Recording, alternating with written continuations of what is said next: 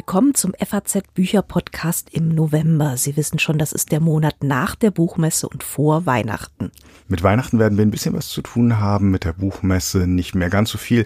Wir hatten aber noch etwas ähm, aufzulösen versprochen und das halten wir natürlich ein. Mit mir im Studio, wie immer, kann man inzwischen fast schon sagen, Andrea Diener. Hallo Andrea. Hallo Friedjof. Friedjof Küchemann ist nämlich ebenso hier im Studio. Wir freuen uns sehr übrigens ähm, über das Interesse an der zweiten regulären Folge, die wir im Oktober vor der Buchmesse geschickt haben, gesendet haben und über die elf Sonderfolgen, die wir ähm, am laufenden Band während der Buchmessetage gesendet haben. Hat uns großen Spaß gemacht und offenbar Ihnen auch. Diesmal haben wir im Programm die Klimakrise und wie sie als Thema unserer Zeit im Bücherherbst angekommen ist. Was Arno Geiger, der Buchpreisgewinner des Jahres 2005, auf unsere drei Fragen antwortet? Was von Julia Engelmanns neuem Poetry-Band, es ist ja nicht Lyrik, es ist Poetry, keine Ahnung, ob das richtig ist, so heißt der nämlich, zu halten ist. Und was uns die lieben Kollegen antworten, wir sind so ein bisschen über den vierten Stock ge wie sagt man, stolziert. Flaniert. Nein, flaniert. Man flaniert natürlich im Feuilleton. Ähm, was Sie antworten, wenn wir Sie nach speziellen Weihnachtsgeschenketipps fragen, nach Denkfutter für Denkfaule zum Beispiel oder nach einem Buch zum Entspannen für Verkopfte. Und natürlich wieder das Literaturrätsel. Naomi Klein hat ein neues Buch veröffentlicht. Es heißt, warum nur ein Green New Deal unseren Planeten retten kann, ist gerade erschienen. Und wir möchten darüber reden mit Joachim Müller-Jung, Ressortleiter bei Natur und Wissenschaft und unser Klimaexperte in der Redaktion. Die erste Frage ist natürlich, es gibt eine ganze Reihe von Klimabüchern, Klimabuchautoren in diesem Herbst. Was macht Naomi Klein anders als die anderen? Was macht ihr Buch zu einem besonderen Buch? Ich glaube, es ist ein Begriff eigentlich, nur Radikalität. Naomi Klein ist viel radikaler in ihrer Form, in der Formulierung ihrer Klimathesen, als es alle anderen sind. Es gibt viele Autoren inzwischen, anders als früher, die das Klimaproblem nicht mehr als ein Erkenntnisproblem betrachten. Wir wissen, dass es den Klimawandel gibt. Wir wissen, was er bedeutet.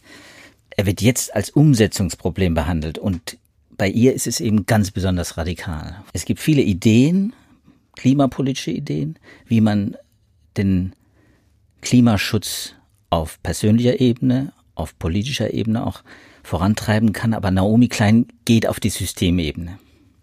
Das Buch heißt ja Green New Deal. Und New Deal, ich habe mich vorher schlau gemacht, heißt so viel wie die Karten neu mischen oder die Karten neu ausgeben.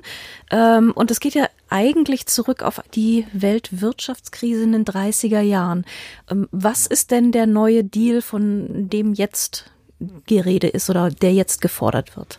Das Spannende ist ja die Analogie, die, die sie herstellt. Franklin, Franklin D. Roosevelt hat ja den New Deal zur Lösung der Wirtschaftskrise in den 30er Jahren dann entwickelt und hat ja äh, einen Keynesianismus eingeführt, also so eine Radikalität, äh, Vollbeschäftigung. Äh, der, der Bürger muss äh, äh, spüren, dass es aufwärts geht und dann geht es auch aufwärts mit der Wirtschaft. Das ist das, was jetzt Naomi Klein äh, und nicht nur sie aufgreift. Es ist ja dieser Green New Deal, also New Deal erweitert um Green, ist die Idee, etwas Ähnliches zu schaffen, um die Klimakrise zu lösen, um die globale Krise zu lösen. Also eigentlich nicht nur das Klima zu lösen, das Klimaproblem, sondern eigentlich auch die Krise der Artenvielfalt zum Beispiel. Also dieser Niedergang der Natur, diese Ausbeutung, die mit dem naja, ich nenne es mal jetzt mit dem mit den Worten von von ähm, Naomi Klein mit dieser toxischen Ideologie des Neoliberalismus um sich gegriffen hat, vor allem eben seit den 80er Jahren. Das ist gewissermaßen ihr Feindbild. Aber man spürt, dass es äh, eben nicht nur mh, eine Kampagnenschrift ist, dieses Buch hier von Naomi Klein, sondern und dass es auch nicht nur eine Gesetzesvorlage im amerikanischen Kongress ist, sondern dass es eine Idee ist, dass auch was Greta Thunberg ja äh, äh bekannt gemacht hat, dieses Ihr müsst handeln, ihr müsst in Panik geraten. Butter bei die Fische. Worin liegt die besondere Radikalität von Naomi Klein? Weil es ganz konkrete Forderungen stellt. Es ist ein Programm für eine politische Neuausrichtung der Klimapolitik. Zuerst. Aber nicht nur. Es ist ein Klimaprogramm und es ist ein soziales Programm. Sie will nicht nur die CO2-Steuer. Das ist ein Bestandteil. Eigentlich sogar ein kleiner Bestandteil. Es ist ein großes Paket, ein Notstandspaket, das die Wirtschaft komplett reformieren soll. Und zwar in eine Richtung, die eben sehr weit weg vom Kapitalismus und von der Marktwirtschaft geht. Aber auch nicht, und das ist ein wichtiger Punkt, ideologisch nicht nah an den China-Autoritarismus oder an den China-Sozialismus. Man kennt Naomi Klein ja eigentlich eher als Glo Globalisierungskritikerin. Da hat sie ja Buch, Bücher geschrieben wie No Logo. Das ist ja relativ bekannt aus dem Jahr 2000. Ähm, wie hilfreich ist denn dieser Zusammenschluss von Klimapolitik, von Globalisierungskritik, von eben Sozialkritik, was sie ja, glaube ich, alles irgendwie zusammen verschraubt zu diesem New Deal? Ja, ja, das ist, äh, das zieht sich bei ihr ja wie ein roter Faden durch die Karriere und durch ihre Biografie. Und das ist auch sehr konsequent und konsistent, finde ich, auch jetzt in diesem Buch. Das macht Sinn, aber sie spürt natürlich, und das werden auch äh, die Demokraten in den USA im Wahlkampf gerade diskutieren, es ist natürlich nicht unbedingt auch mehrheitsfähig, weil es natürlich auch viele Wundestellen hat. Das muss man einfach sagen. Die gängigen Wirtschaftstheorien sind eben weit weg eigentlich von dem Programm, das sie vorschlägt und das, das ihr vorschwebt. Sie merkt, sie muss auch die Herzen, nicht nur die Köpfe erreichen und nicht nur äh, die die gewissermaßen die Rationalität, auch die Vernunft, jawohl, wir müssen für unsere Kinder etwas tun, sondern sie spürt, dass, dass sie, dass sie Überzeugungsarbeit leisten muss. Greta Thunberg ist gerade gefallen als Name. Es gibt in diesem Bücherherbst nicht nur Bücher von ihr, sondern auch eine ganze Reihe von Büchern über sie. Und sie ist, wenn man so überlegt, ähm, wer könnte äh, die Menschen überzeugen, dass wir für die jüngere Generation äh, Lösungen der Klimafrage finden müssen, dann gibt es niemanden, der da besser sprechen könnte für die jüngere Generation als jemand wie sie es gibt Bücher von Jung und Alt, es gibt Bücher von Philosophen, von Schriftstellern, von Aktivisten zuhauf. Welche Bücher gehören zu den Überzeugenden ähm, in dieser Schwemme? Wo fängt man an, wenn man sich überzeugen lassen will, oder ist das überhaupt gar nicht der Ansatz dieser Bücher? Also wenn man äh, ein Buch wie das von Föhr äh, natürlich äh, unterstützen möchte. Und äh, das kann man, wenn man sich mit dem Klimathema beschäftigt, vielleicht äh, vom erklärerischen Ansatz, vom aufklärerischen Ansatz her vielleicht sogar mehr als das von, von Naomi Klein. Also es ist politisch, klimapolitisch, umweltpolitisch eine ganz andere Kragenweite. So die Ansätze, wie so schön in dem Untertitel ja auch heißt bei für, äh, wie kann ich den Planeten schon beim Frühstück retten? Ein, ein schöner Titel, der natürlich auch nicht alles äh, sagt, aber äh, so ein bisschen Appetit darauf macht, ihr, jeder kann was tun. Also diese individualistische Ebene wird ja immer wieder angesprochen, auch in dieser Klimafrage jetzt. Äh, das geht also in eine völlig andere Richtung als dieses sehr äh, politisch äh, ambitionierte Buch von der, von der Naomi Klein. Ich persönlich muss sagen, mich hat dieses kleine Heft, was ja eine Zusammenstellung nur ist von Reden von Greta Thunberg, ich will, dass ihr in Panik geratet, sehr interessant zu lesen. Das hat man ganz schnell durchgelesen und man spürt dieses Vibrieren, äh, dieses äh, emotionale, inhaltlich und erklärerisch viel wertvoller sind Bücher zum Beispiel von, von Bernd Ulrich, äh, dem Kollegen aus der Zeit. Alles wird anders, der ja als Berliner Politikjournalist an der Sache rangeht und deswegen so ein bisschen uns erklärt auch, welche Probleme es die Berliner äh, Republik mit äh, der Lösung der Klimafrage hat. Ich glaube, das ist sicher ein Buch, das kann man, um einen Gesamtüberblick zu kriegen über den Stand der Klimadebatte, ganz gut lesen. Und es gibt einen französischen Autor, Dior, der äh, auch sehr äh, aus einer sehr philosophischen, aus einer sehr reflektierten äh, Betrachtung dieser äh, der Klimafrage und äh, der Globalisierungsfrage auch nochmal in den politischen Raum geht, weil er als Franzose natürlich auch diese Gelbwesten-Problematik auch besonders mitgekriegt hat und da auch schon in dem Buch problematisiert hat. Wir werden natürlich alle Titel, auch die des mysteriösen Franzosen, dessen Buch wir gerade vergessen haben, in die Show Notes schreiben. Da werden sie dann alle schön zusammenstehen und äh, da kann man das dann nachlesen en Detail. Warum nur ein Green New Deal unseren Planeten retten kann, hat 352 Seiten, ist bei Hoffmann und Kampe erschienen und kostet 24 Euro. Das wissen wir schon jetzt. Vielen Dank, Herr Müller-Jung, dass Sie bei uns waren und uns über die neuesten Klimabücher informiert haben. War mir eine Freude. Danke. Dankeschön. Im Jahr 2005, man glaubt das gar nicht, also vor 14 Jahren inzwischen, ist zum ersten Mal der Deutsche Buchpreis verliehen worden. Und damals war die Überraschung groß. Es war nämlich ein Preis geschaffen, um mal so richtig die Trommel zu rühren für ein bestimmtes Buch. Und dann kam ein Schriftsteller dabei raus als erster Preisträger, der mehr so von der stillen Sorte war. Wir haben ihn 14 Jahre später gefragt, warum er schreibt. Ja, das ist eine Lebensform. Ähm, als, als junger Mensch habe ich nicht so viel darüber nachgedacht, warum. Es hat mich halt hingezogen. Aber über die Jahre habe ich festgestellt, dass es für mich die beste Art ist, mich entwickeln zu können als Persönlichkeit. Über das nachzudenken, was mir zustößt. Arno Geiger ist mit Es geht uns gut im Jahr 2005 schlagartig bekannt geworden. Seinen ersten Roman hat er aber schon 1997 publiziert. Kleine Schule des Karussellfahrens hieß er. Zuletzt erschien 2008 Unter der Drachenwand. Und wer liest das alles als erstes? Wie kritisch darf der erste Leser oder darf die erste Leserin sein? Das ist meine Frau. Immer und die darf sehr kritisch sein, die ist ja Kinderärztin. Nein, das, das ist mein, ohne meine Frau, ähm, ja, wäre wär das Leben hart für mich. Also das, wir haben, das ist wirklich hervorragend, dass sie Kinderärztin ist und nicht von Frau. Und sie sagt das aus dem Bauch heraus. Sie hat ein unglaublich gutes Gespür.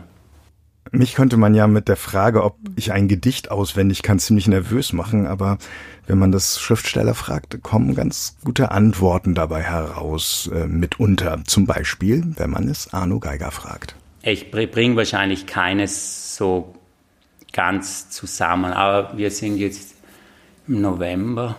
Drakel, gibt es ein Herbstgedicht. Sonne herbstlich, dünn und zag und das Laub fällt von den Bäumen, Stille wohnt in kalten Räumen einen langen Nachmittag. So ähnlich.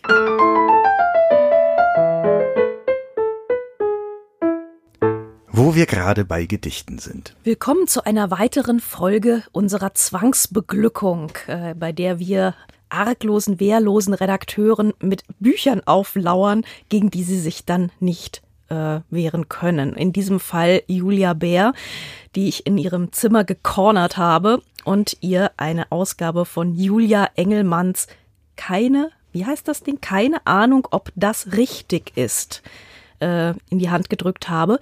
Ich habe dieses Buch nämlich auf der Amazon Bestsellerliste gesehen. Auf Platz sieben stand es dort. Es war erst am Vortag erschienen. Und dann habe ich mal auf die Amazon Bestsellerliste Lyrik und Gedichte geklickt. Und da hat Julia Engelmann sämtliche vorderen Plätze belegt mit Büchern, mit Hör-CDs, Mittlerweile ist das jetzt das fünfte und ich habe gedacht, das ist keine Eintagsfliege, das ist ein Phänomen. Darüber müssen wir reden. Und ich möchte darüber reden mit Julia Bär. Aber zuerst hören wir einen Ausschnitt aus der Hör-CD aus dem Hörverlag. Und das Gedicht heißt Guten Morgen. Guten Morgen an die Sonne. Heute ist ein Tag zum Schein. Guten Morgen an den Wind. Lass mich doch wissen, was du weißt und ein lautes Guten Morgen an das siebenmal auf Snooze drücken, an das Weise und Geheime hinter all den bunten Buchrücken, Guten Morgen an die Schuldgefühle, die ich langsam nicht mehr leiden kann, Guten Morgen daran, dass man Altes überschreiben kann, Guten Morgen an die Fehler, die mir heute noch passieren werden. Und Guten Morgen Jetzt war es in der letzten Woche so, dass ich dauernd Anrufe auf meinem Bürotelefon bekommen habe. Und Julia hat mir Teile kommentarlos Fragmente dieser Lyrik am Telefon vorgelesen. Ich konnte mich auch nicht wehren und ich glaube, es ging dir mit diesem Buch nicht so gut. ich wollte zumindest nicht alleine sein damit und ich möchte eigentlich, dass jemand fünfmal am Tag Julia Engelmann anruft und ihr Gedichte von Robert Gernhardt vorliest oder meinetwegen von Ringelnatz. Das könnte nämlich echt helfen. Ihr könnte das helfen. Ihr und dann ja auch uns. Also das ist jetzt ihr fünftes Buch. Die anderen waren auch ihre erfolgreich. Und ähm, es wäre jetzt an der Zeit, wo man vielleicht doch sagen könnte, die ersten Gedichte müssten jetzt anfangen, richtig gut zu werden. Ähm, eines aus diesem Buch, dazu äh, kommen wir später, das fand ich auch gut. Aber ansonsten ähm, war das schon relativ finster. Also das Tolle an guter Lyrik ist ja, dass es dass sie ein Page-Turner ist. Also, dass man genau merkt, ich bin noch mittendrin, es gibt einen Spannungsbogen, ich will unbedingt wissen, wie es weitergeht, ich will wissen, wie es ausgeht. Und dass man nach zwei, drei Gedichten auch mal sagt, okay, das war's jetzt, das hat mich genug zum Nachdenken gebracht, reicht für heute, ich mach's zu. Beides kann einem hier nicht passieren. Also wenn man wenn mittendrin in der, im, im Gedicht, das kann jetzt auch mal zu Ende sein, eigentlich nach jeder Strophe. Manchmal war ich, also relativ oft war ich überrascht, dass nachdem ich umgeblättert hatte, das Gedicht noch weitergeht. Vor allem bei der 14-seitigen Parodie auf Goethes italienische Reise. Nun ist es ja so, dass ähm, Julia Engelmann nicht als Dichterin verkauft wird, sondern als Poetry-Autorin, was immer das ist. Ähm, kann es sein, dass du sie als etwas kritisieren möchtest, das sie eigentlich gar nicht sein will? Ähm, also ich muss dir insoweit recht geben, als dass man schon merkt, dass es Poetry ist und alleine daran, dass es gelesen viel, viel besser klingt als ähm, geschrieben. Also sobald das dann vorgelesen wird, das ging mir teilweise selbst sogar so, als ich laut dann vorgelesen habe, dachte ich, naja, irgendwie so ein bisschen Flow hat's schon. Aber ich gebe auch zu bedenken, Julia Engelmann schreibt selbst in ihrem Buch ähm, in der handgeschriebenen Danksagung, für alle, die mich fragen, was man zum Schreiben braucht. Ich glaube, Poesie kann alles sein und es reicht, ein Anliegen zu haben und schreiben zu wollen. Nein, reicht nicht. Und Poesie kann auch einfach nicht alles sein. Insofern versucht sie offenbar ja doch irgendwie das als Poesie zu verkaufen. Moment, Moment, Moment, Moment. Robert Gernhardt, du hattest ihn gerade am Wickel. Was ein Gedicht alles kann, alles. Das war der Titel von der berühmten Poetikvorlesung von Robert Gernhardt in Frankfurt. Und jetzt ja. kommst du, Julia Bär. Ein Gedicht kann alles, aber nicht alles kann ein Gedicht sein. Und eine Poetry-Autorin kann womöglich auch nicht alles. Womöglich nicht. Das, was sie macht, macht sie ja offensichtlich sehr gut und sehr erfolgreich. Ähm, aber es ist natürlich schon ein bisschen der kleine Prinz als Gedicht. Wir können uns mal im Intro anhören, mit dem sie einsteigt ins Buch. Für euch. Intro. Und ich frag dich, ich habe so oft alles gegeben. Aber war es am Ende genug? Und du sagst, ja, das ist doch dein erstes Mal Leben und deshalb dein bester Versuch. Das war's? Das war's, ja. Es bleibt nicht immer ganz so flach, aber ich finde, dass um als Einstieg in ein Buch ist das schon Ah, es wirkt jetzt nicht, als würde dieses Buch die höchsten Maßstäbe an sich selbst setzen. Sehr ärgerlich ist auch, dass es so wahnsinnig faul ist in der handwerklichen Arbeit. Also manchmal reimt es sich und manchmal nicht, aber da ist keine Intention dahinter, sondern es kommt so, wie es gerade passt. Und dann reimt sie auch mal Yoko auf Tokio und es gibt so richtige Unfälle damit. An einer Stelle heißt es, jedes Mal, wenn wir uns still und lächelnd begrüßen, wünschte ich mir, du würdest sprechen wie Küssen, küssen, keine Ahnung. Und wenn ihr jetzt sagt, das soll sich vielleicht gar nicht reimen, doch, das ist ein Kehrreim und davor reimt sie Gewissen auf Küssen. Aber es funktioniert halt einfach nicht so richtig. Und besonders schlimm ist das im Gedicht an ihren Hund. Bist du ein Hund, der Spanisch spricht? Vielleicht ein Philosoph? Fest steht, dass du sympathisch bist und vielleicht auch treu. Ich hätte da jetzt doof erwartet, um ehrlich zu sein. Ja, bei Heinz Ehrheit hätte man jetzt gesagt, das ist Absicht, hier habe ich meine Zweifel. Ich möchte wieder kontern oder einen Konter versuchen. Ich habe bei den Amazon-Rezensionen natürlich nachgeschaut, als ich gesehen habe oder gehört habe von dir, wie äh, erfolgreich dieses Buch, auch dieses Buch, ähm, dort äh, gehandelt wird. Und äh, der Amazon-Rezensent oder womöglich die Amazon-Rezensentin mit dem Namen Kindle-Kunde ähm, schreibt, ich habe öfter die Schwierigkeit, dass mir einfach die Wörter fehlen, um Sachen zu beschreiben, die in mir vorgehen oder in meinem Kopf umherschwirren, aber die Autorin gibt einem das Gefühl, dass man dafür gar keine großen Worte braucht. Klar, das kann jeder verstehen. Und es ist aber auch, was die Gefühlswelt angeht und das, die Szenarien sehr niedrigschwellig. Also die Motive sind so Sommerwind, Schneeflocken, Glück, Straßenbahn, Herbstlaub, Lächeln, durch den Regen laufen, jemandes Hand halten. Das ist nicht alles so wahnsinnig deep oder aufregend, dass der Leser da vielleicht gar nicht weiß, mein Gott, wann erlebt man sowas schon, sondern ja, wir sind alle schon mal durch Herbstlaub gelaufen und haben dabei jemandes Hand gehalten. Vielleicht hatten wir nicht das Gefühl, dass man ein Gedicht dazu braucht, aber einige Leute wollen das offenbar. Ich komme jetzt nochmal mit Robert Gernhardt. Ähm, Robert Gernhardt hat nämlich die meiner Meinung nach beste Kitsch-Definition losgelassen, überhaupt jemals, an die ich mich seit Jahren halte. Robert Gernhardt sagte nämlich, ähm, Kitsch ist ungenau gefühlt. Und eigentlich das passt ja das super. ja super, oder? Ja. Ich versuche das seit Jahrzehnten zu widerlegen. Es funktioniert, es ist, man kann es einfach immer anwenden und es passt immer. Und seitdem habe ich das in meinen Werkzeugkasten gepackt und messe daran Kitsch. Und ich glaube, das passt hier tatsächlich auch ganz gut, weil so richtig exakte Gefühle passieren da ja nicht. Es bleibt ja alles so ein bisschen im Wabernden. Ne? Ja, es ist auch alles so sehr überemotionalisiert. Also jeder Bach und jede Lampe bedeutet irgendwas und deshalb ist es auch so schwer intellektuell zu durchdringen, weil es eigentlich anti-intellektuell ist. Bis auf die Tatsache wiederum, dass sie ein sehr ambitioniertes Name-Dropping betreibt. Also ähm, da ist ganz viel Herder, Bruckner, hier ein Fotograf, dort ein Filmkomponist und natürlich zitiert sie auch Hesse und den kleinen Prinzen, da kommt sie ja her. Und sie zitiert Rilke, wenn auch gebeugt. Also sie schreibt, sie sagen, hab keine Angst, wenn du dem Tag begegnest, denn es wird noch so viele Tage geben. Rilke sagt, es findet jede Antwort sich allein, du brauchst nur warten und die Fragen leben. Natürlich gingen bei mir sofort alle Alarmsignale an, das hat Rilke so bestimmt nicht gesagt. Er hat zumindest nicht, du brauchst nur warten gesagt, Gott sei Dank.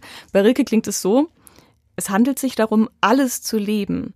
Wenn man die Fragen lebt, lebt man vielleicht allmählich ohne es zu merken, eines fremden Tages in die Antworten hinein.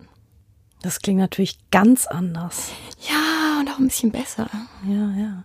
Ähm, das Buch hat ja auch, wie die anderen Bücher, ich glaube, es ist ihr fünftes mittlerweile, ja. so eine bestimmte Ästhetik, ähm, wo ich auf Anhieb erstmal dachte, ah, Diddlemäuse. ähm, dann guckt man ein bisschen genauer hin und stellt fest, na, es ist irgendwie auf eine bestimmte Art, es hat so eine Typo, es hat so Illustrationen, die, glaube ich, auch von ihr selbst stammen. Ja. Ne? Ähm, genau, kannst du dazu noch ein bisschen was sagen, auch zur Typo, Typografie oder wie das Buch gestaltet ist? Es ist sehr vielerlei. Es hat dadurch auch fast so ein bisschen eine Kinderbuchanmutung. Also ihre Illustrationen sind einfach eher kindlich. Das sind dann so Figuren und dann sagen zwei Wellen zueinander irgendwie freundliche Sachen. Und ähm, die Schrift ist gesetzt in Kursiv oder in Fett und dann wieder in Handschrift. Also auch das sehr servicelastig für den Leser. Jetzt kommt was Wichtiges, wir machen es fett. Jetzt kommt was ganz Persönliches, das haben wir in Handschrift hier nochmal abgedruckt. Ja, es ist zumindest, also optisch ist es sehr unterhaltsam. Also ein bisschen Poesiealbum, aber schon, ne? Irgendwie so. Ja. Kreuz, Kraut und Rüben und Kreuz und Quer und so ein bisschen durcheinander gewürfelt. Ja. Und bloß nicht langweilen. Genau, bloß nicht langweilen, aber eben auch zugänglich sein. Also das weiß man ja auch, dass Illustrationen zusätzlich dazu dienen, Leute in ein Buch reinzulocken, ähm, Leuten zu helfen, dass sie einen Zugang finden zu den Themen in diesem Buch. Wir müssen einfach annehmen, dass diese Illustrationen auch einem Zweck folgen oder nicht einfach nur drin sind, weil Julia Engelmann so gerne zeichnet. Und anscheinend hat sie das Gefühl, dass auch ihre niedrigschwelligen Gedichte das noch vertragen können. Zugänglichkeit ist ein gutes Stichwort. Ähm, und womöglich steckt da auch ähm, das Teil des Erfolgsrezepts ähm, drin. Äh, besagte Amazon-Rezensentin oder Amazon-Rezensent schreibt auch, dass es vielleicht auch gerade etwas für diejenigen sei, die sich zum ersten Mal an Gedichte heranwagen ähm, daraus kann man ja jetzt schnell die Hoffnung ableiten, das habe ich sofort getan, dass diejenigen sich so ermutigt auch ein zweites Mal an Gedichte heranwagen könnten. Was rufen wir denen denn zu? Bis wohin wäre es denn von Julia Engelmann aus nicht mehr weit? es, also das Problem, was ihr so ein bisschen fehlt, ist Selbstironie und ich habe das Gefühl, dass die Gedichte das aber eigentlich verlangen würden, weil ja das Einzige, was Kitsch retten kann, ist Selbstironie. Und deshalb würde ich fast eher sagen, man sollte dann lustige Sachen lesen. Vielleicht auch mal Heinz Erhardt und vielleicht auch mal Kästner oder so. Das wäre vielleicht ein ganz guter nächster Schritt. Es gibt ein Gedicht, wo sie Selbstironie zeigt. Und es ist auch sehr Poetry Slam mäßig, sehr rhythmisch. Und das ist mein absoluter Favorit aus dem Buch, weil das plötzlich auch alles viel besser funktioniert. Das hören wir uns am besten auch mal kurz an. Das heißt, aka, by the way, Cheat Day. Yeah, no, sometimes the words might not always make sense to you right now. You feel weak, you're confused. Is this even German anymore? But straighten up, little language soldier. What you crying about? Mommy's always here to put them in order for you. AI, ASMR, anti-aging. AF, AMA, airbrush, airbag.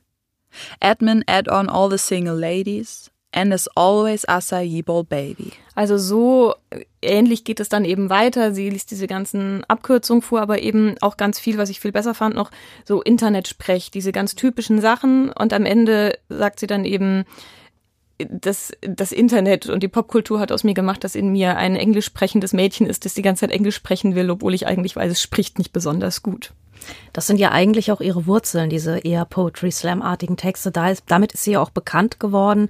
Ähm, mit diesem Baby, das kennen wir ja alle. Mhm. Ähm, ist denn davon sonst noch was zu merken oder ist es tatsächlich der einzige Text, der sich so ein bisschen auf ihre Ursprünge zurückbesinnt? Es ist ganz sicher der, der am stärksten nach Poetry Slam klingt.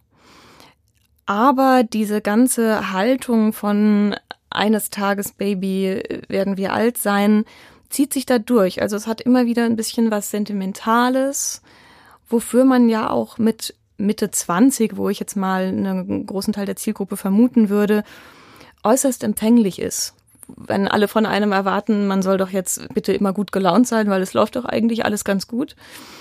Aber man ist halt vielleicht nicht immer gut gelaunt und dann kann man ein bisschen Gedichte lesen und ein bisschen kontrolliert traurig sein. Das ist ja eine absolut legitime Funktion. Ist das vielleicht auch der Grund, warum diese Bücher so wahnsinnig erfolgreich sind? Oder haben wir da sonst noch eine Theorie? Ist es vor allem wirklich, ähm, dass sie so die Teenie-Versteherin der Nation ist? Sicher nicht die aller Teenies. Ich glaube auch schon, dass ältere und noch jüngere Leute es lesen. Man muss vielleicht noch ein bisschen ausholen, denn sie, also Julia Engelmann singt ja auch und auch das einigermaßen erfolgreich. Sie hatte 2017 ihr Album Poesiealbum immer noch auf Platz 9 der deutschen Charts. Und wir sollten uns vielleicht nochmal den Refrain äh, von Grapefruit daraus anhören. Weißt du, Dinge werden wahr, wenn man sie oft genug sagt sie oft genug. Heute wird ein schöner Tag. Komm, wir machen mal das Fenster auf, das Radio laut, lass frischen Wind herein und alle alten Zweifel heraus. Wenn du fest daran glaubst, dann wirst du glücklich. Und heute gibt es Grapefruit zum Frühstück. Siehst du, ich verstehe dich. Man kann von eigentlich allen ihrer Gedichte sagen, dass wenn das Versmaß ein bisschen sauberer wäre, das auch ein paar gute Helene Fischer Songs hergeben würde. Aber interessant fand ich den beliebtesten Kommentar auf YouTube zu diesem Grapefruit, wo eine offensichtlich kluge Person äh, namens Paula Nachname geschrieben hat vor einem Jahr. Ein Huxley-Zitat. Wer so tut, als bringe er den Menschen zum Nachdenken, den lieben sie. Wer sie wirklich zum Nachdenken bringt, den hassen sie. Das war ein wirklich ziemlich kluger Kommentar zu dieser ganzen Geschichte. Abschließend nur noch eine Frage, liebe Julia Bär.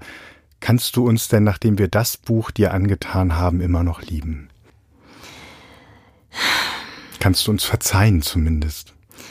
Du merkst, wie lange ich nachdenken muss. Das sollte euch zu denken geben für die nächste Zwangsbeglückung. Dann wenigstens bitte Prosa, Gedichte tun einfach immer noch mal extra weh, wenn sie schlecht sind. Vielen Dank trotzdem für deine Einfühlungsleistung. Irgendwie gern geschehen. Tut uns leid. Mhm. Sorry. Dann hatten wir ja was zu Weihnachten versprochen. Und wir sind durch den vierten Stock hier bei uns in der Hellerhofstraße gezogen mit der Frage, welches Buch man zu Weihnachten am besten zum Beispiel einem Kind im Vorlesealter schenkt, dessen Eltern darüber nicht verrückt werden sollen. Ich glaube, der Kollege spricht aus Erfahrung. Oh. Oder einen Comicmuffel, den man bekehren möchte. Oder einem Lesemuffel im ganz Allgemeinen. Oder einem Menschen, dessen Bibliothek schon alle Bücher zu enthalten scheint. Elf Kollegen haben wir zu Weihnachtselfen gemacht, die haben sich gefreut. Hier ihre Vorschläge. Wir sind jetzt auf dem Weg ins Büro des Herausgebers Jürgen Kaube. Hallo, Herr Kaube. Sie wissen, wir haben die Sorge, einem Freund, Familienmitglied ein Weihnachtsgeschenk machen zu müssen, von dem wir den Eindruck haben, wenn jemand wirklich alle Bücher hat, dann ist er es. Was könnte es denn sein?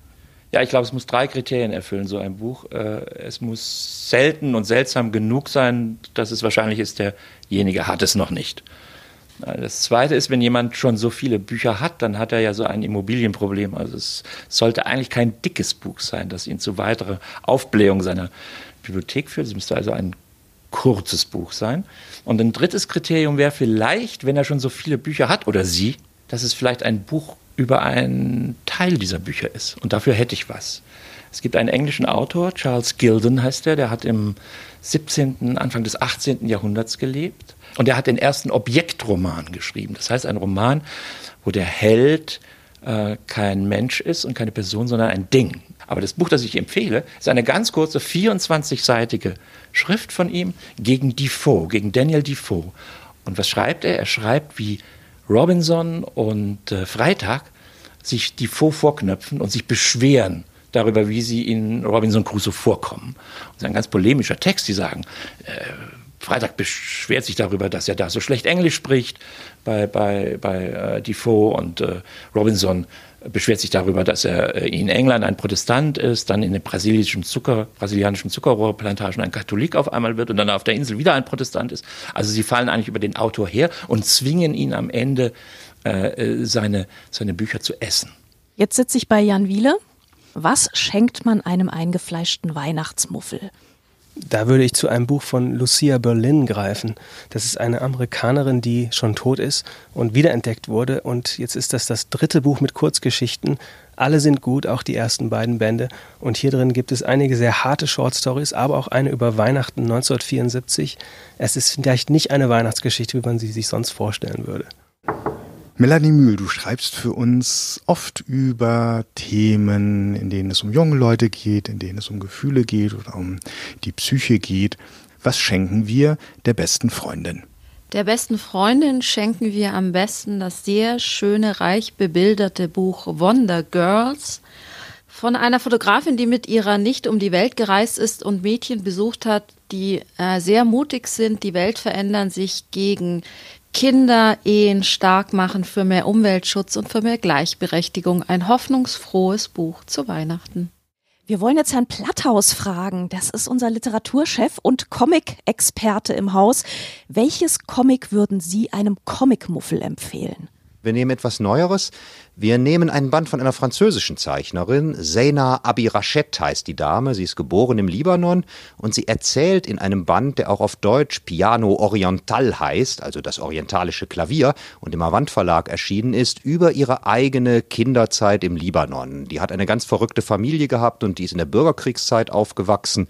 Und das Ganze verbindet sich zu einer tragikomischen, wunderschön gezeichneten Geschichte, aus der man irre viel nicht nur über den Libanon lernt, sondern auch über menschliche menschliches Zusammenleben, über Schwierigkeiten in heiklen Situationen, über Familienzusammenhalt und über Kulturenkommunikation und was man alles möchte. Und das Ganze wahnsinnig witzig und auch so stark ins Fiktive gewendet, dass man, wenn es dann ganz schlimm wird, sich immer ein bisschen damit trösten kann, naja, vielleicht war es doch nicht ganz alles so, wie es da geschildert wird. Elena Witzig ist Online-Redakteurin im Feuilleton Elena. Testfall für diese Weihnachtsgeschenkempfehlung ist die reiselustige Cousine. Es gibt ja diese seltenen Momente, in denen man ein Buch liest und das Gefühl hat, es passt einfach perfekt zu, zu einem Ort, an dem man gerade ist und es gibt einem Aufschluss über die Menschen, die da leben und über die Mentalität. Und das letzte Mal, dass mir das passiert ist, war mit äh, mi hermano el Che, also mein, mein Bruder Che, das ist ein Buch von Juan Martin Guevara, dem Bruder von Che Guevara.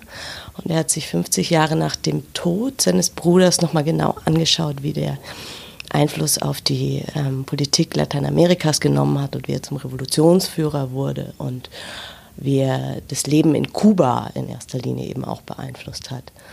Und dieses Buch, also man kann sich ja denken, wo, wohin man reisen sollte, um dieses Buch ähm, zu lesen. Aber ich finde, ähm, das ist eigentlich auch immer eine ganz gute ähm, Strategie, sich erst das Buch auszusuchen, äh, was man gerne lesen möchte, und danach sein Reiseziel dementsprechend auszurichten. So, wir gehen jetzt mal zu Jan Brachmann. Jan Brachmann ist unser Opernspezialist und für alles, was mit klassischer Musik zu tun hat. Was schenkt man seiner älteren Verwandten, die nicht mehr so gut sieht? Ja, am besten natürlich ein selbstgemachtes Fotobuch, würde ich sagen. Und wenn das nicht hilft, dann äh, würde ich empfehlen einen wunderschönen Bildband von Jürgen Pietsch und Uwe Grüning mit dem Titel Raum seiner Gnade. Das ist ein Band mit Schwarz-Weiß-Fotografien ähm, romanischer Kirchen in Mitteldeutschland, in Sachsen, Thüringen, Sachsen-Anhalt. Dort findet man sehr schöne ähm, Fotos von eben in Kirchen und zwar so, dass diese Ruinen, die sie teilweise sind, der Zeit irgendwie in die Zeitlosigkeit entragen. Man sieht also Bauwerke, an denen die Zeit schon ihr Werk hinterlassen hat, aber sie sind so fotografiert und in so eine Atmosphäre der Stille entrückt, dass sie etwas Überzeitliches bekommen. Dann gibt es ja immer mal so die Idee, dass man denkfaule Leute, die zwar gern lesen, aber am liebsten in ihrem eigenen Saft, mit einem Buch so richtig zum Denken bringen kann. Dafür fragen wir am besten Sibylle Andal, Astrophysikerin, also von ganz weit weg und Philosophin, auch von ganz weit weg. Es geht ja um Denkanregung, also darum, die Denkfaulen dazu zu bringen, Dinge auch zu hinterfragen. Und da ist mir ein schönes Buch eingefallen, das ist Anfang des Jahres rausgekommen. Das heißt The Misinformation Age, How False Beliefs Spread. Das ist ein englisches Buch. Auf Deutsch heißt das so viel wie Das Zeitalter der Missinformation wie sich falsche Überzeugungen ausbreiten. Äh, dabei geht es darum, ähm, ja, dazu aufzurufen, Mechanismen der Meinungsbildung kritisch zu hinterfragen. Das Buch ist geschrieben von zwei amerikanischen Wissenschaftsphilosophen.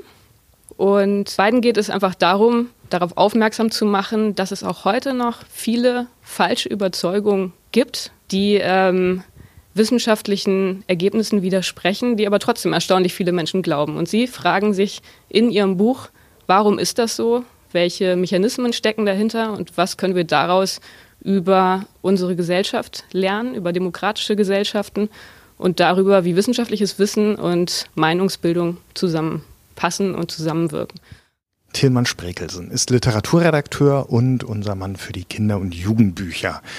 Und äh, als Vater von drei entzückenden Kindern natürlich auch derjenige, der ganz genau weiß, wie sehr es Eltern an den Rand des Wahnsinns bringen kann, Abend für Abend dasselbe Buch wieder und wieder vorlesen zu müssen. Was würdest du uns da aus neuerer Produktion empfehlen? Ich verschenke eigentlich am liebsten ein Buch, was gar nicht mal so neu ist, aber immer noch im Buchhandel erhältlich ist, weil es wahnsinnig beliebt ist. Das sind die Geschichten von Onkel Tobi, die hat Hans-Georg Lenzen geschrieben. Und das ist ein sehr zerstreuter Herr, der lebt alleine in einem Haus mit seinem Pferd und einem Vogel und manchmal fährt er eben in die Stadt, um einzukaufen. Und dafür versucht er sich den Einkaufszettel eben nicht aufzuschreiben, sondern zu memorieren. Und das ergibt die allerschönsten Effekte natürlich beim Vorlesen, wenn jemand einen gereimten Einkaufszettel vorträgt und der dann eben auch nicht so langweilig gereimt ist, ganz regelmäßig, sondern sich anhört wie eigentlich eine Kutschfahrt. Es rappelt, es rumpelt ein bisschen, man, manchmal gerät man aus der Bahn und kommt eigentlich immer gut zum Ende. Hernes Hintermeier ist unser Feuilleton-Chef und außerdem zuständig für Krimis. Ich wollte nach einem Buchtipp für Weihnachten fragen und zwar idealerweise für jemanden, ah, sie holt es schon raus, der nur sonst nur Schundliteratur liest oder vielleicht nicht die ganz hohe Literatur. Ja, da gibt es ein ganz tolles Ding seit kurzer Zeit auf dem Markt.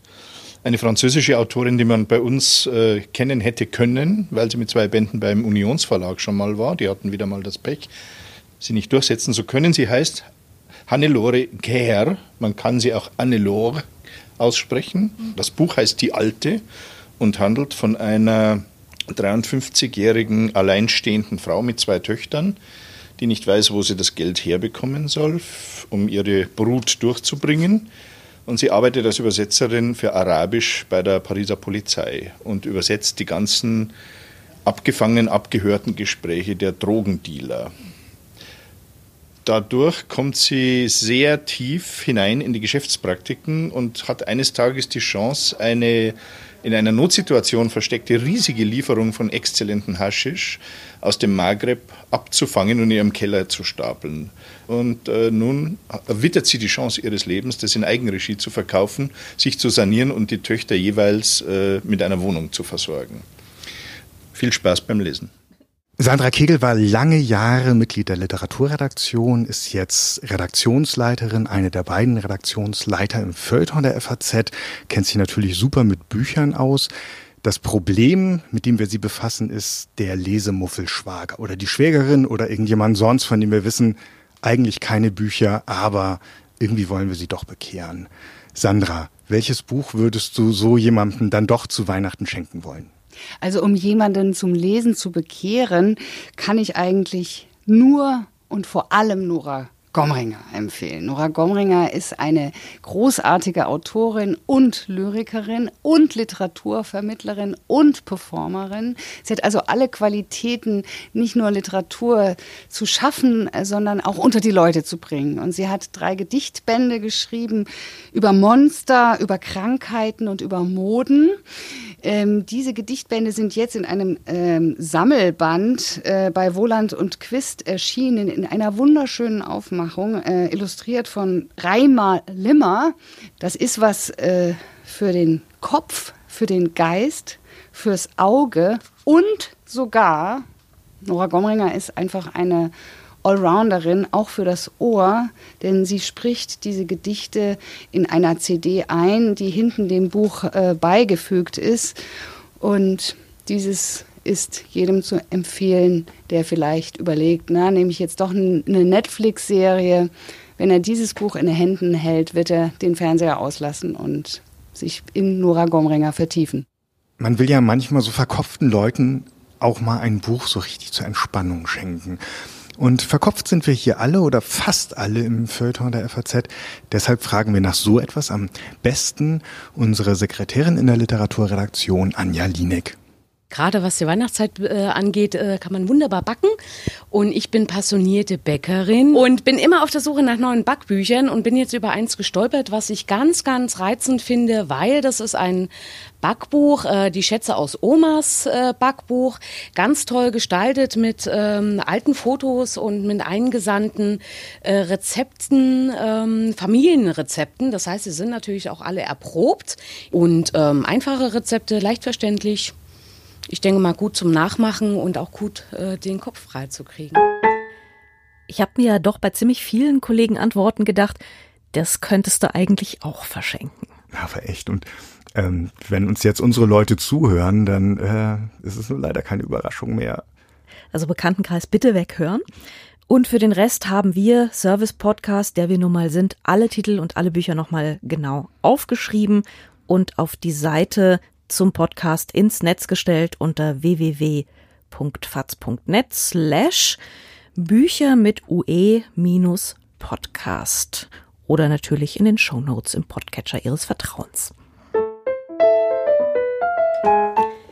Wir kommen wieder zu unserem Literaturrätsel. Wir lassen, so gehen die Spielregeln, die Nebenfigur eines bekannten Werks die Geschichte aus ihrer höchstpersönlichen Schicht Sicht schildern und fragen nach dem Namen der Figur und nach dem des Werks.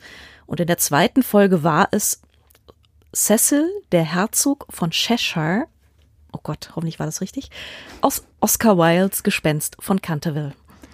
Diesmal hatten wir übrigens überraschend viele falsche Antworten oder sagen wir besser nicht ganz richtige Antworten. Das Gespenst von Canterville, das wussten alle, aber dann gab es Leute, die haben den Namen vergessen oder in ihrer Flüchtigkeit den falschen Namen aufgeschrieben oder sowas. Das heißt, aufgepasst auch wenn man es weiß. Unter den richtigen Einsendungen, also denen, die mitgedacht haben, haben wir ein Prachtexemplar von Johann Caspar Riesebecks Briefe eines reisenden Franzosen über Deutschland an seinen Bruder in Paris, so lang ist der Titel, aus der anderen Bibliothek verlost. Fast 700 Seiten stark, im Original 1783 erschienen und für 99 Euro im Buchhandel zu haben. Wir danken allen Teilnehmern und gratulieren Frau Uli Wienrich aus Santiago. Schöne Grüße nach Chile an dieser Stelle. Ja, und dann machen Sie wieder mit, auch in dieser Folge. Und um welches Werk und um welche Figur soll es diesmal in unserem Literaturrätsel gehen? Geschrieben hat es uns übrigens wie die beiden Folgen zuvor auch Tillmann Sprekelsen. Ach, mein Junge, mein armes Kind, es ist nicht recht, wie Sie mit ihm umgesprungen sind. Und woher hätte er auch wissen können, dass es ihm ans Leben gehen würde? Schließlich war es vorher jahrelang umgekehrt gewesen. Nacht für Nacht war er in die große Halle dieses Schwächlings gekommen und hatte sein Spiel mit den Gefolgsleuten getrieben. Mit bloßen Händen hatte er sie an sich gerissen und ihre Hälse umgedreht. Die Leichen schleppte er dann mit sich nach Hause, in die Höhle unter dem großen Moorsee, wo ich immer auf ihn gewartet habe. War ich zu stolz auf ihn? Hatte ich zu viel Vertrauen in die Kraft meines Lieblings? Hätte ich ihn warnen sollen? Eines Tages kam dieser Kerl angesegelt, der von den Taten meines Sohnes gehört hatte, und obwohl alle ihm davon erzählten, wie gewaltig er unter den Schläfern in dieser Halle gewütet hatte, wollte der Fremde unbedingt mit meinem Schatz kämpfen, mit bloßen Händen, wie er prahlte. Das geschah dann auch, und irgendwie muss er es heimtückisch geschafft haben, meinem Kleinen den Arm abzureißen. Der schleppte sich dann noch zurück, blutend und weinend. Mama, Mama, ich höre sein Flehen immer noch, obwohl er rasch von seinen Leiden erlöst worden ist. Ich aber mache mich heute Nacht auf in die Halle.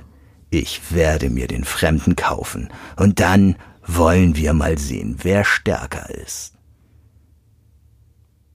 Ja, bitte schicken Sie die Lösung dieses unheimlichen Falles bis zum 13. Dezember an die E-Mail-Adresse bücher mit ue-podcast at faz.de.